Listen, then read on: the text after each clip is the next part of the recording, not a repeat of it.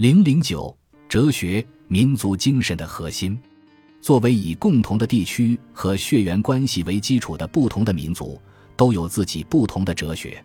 显然，东方哲学不同于西方哲学，即使同属东方哲学，中国哲学不同于印度哲学，他们彼此各有特点。即使同是以古希腊罗马哲学为源头的西方哲学，欧洲大陆哲学不同于英美哲学，而德国古典哲学又具有自己的特色。哲学的民族性并不排斥不同民族哲学之间存在着某种程度的共性。各个民族的哲学在唯物主义与唯心主义、辩证法与形而上学、无神论与有神论等方面都有许多类似或相似的说法。正因为这样。在哲学研究中，可以进行比较研究，可以比较柏拉图与老子、黑格尔与朱熹、贝克莱与王阳明。可是，各种哲学体系又有自己的民族特点，无论是思维方式、价值观念和作品风格，都各具特色。例如，以古希腊罗马哲学为代表的西方哲学，与以儒家学说为代表的中国哲学就不完全相同。从关注的中心看。古希腊罗马哲学注重作为纯客体的自然，因而自然哲学较发达；古代中国哲学注重人伦及人际关系中的伦理道德，因而道德哲学较为突出。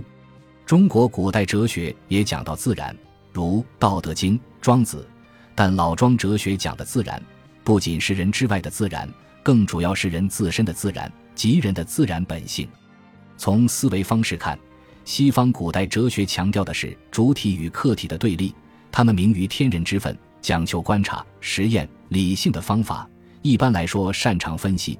中国古代哲学强调的是以天人合一形式出现的主客体的统一，强调依靠主体的内在意识和道德实践来实现主客体的统一，运用的是反求诸己的内省方法。一般来说，擅长综合。从范畴的特点看。西方古代哲学讲矛盾、以多、感性、理性、质量、肯定、否定；古代中国哲学讲理气、有无、动静、形神、知行。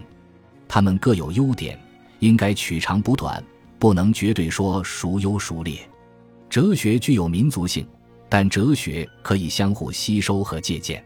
在中国历史上，既有西学东渐，也有东学西渐，如中国明清之际。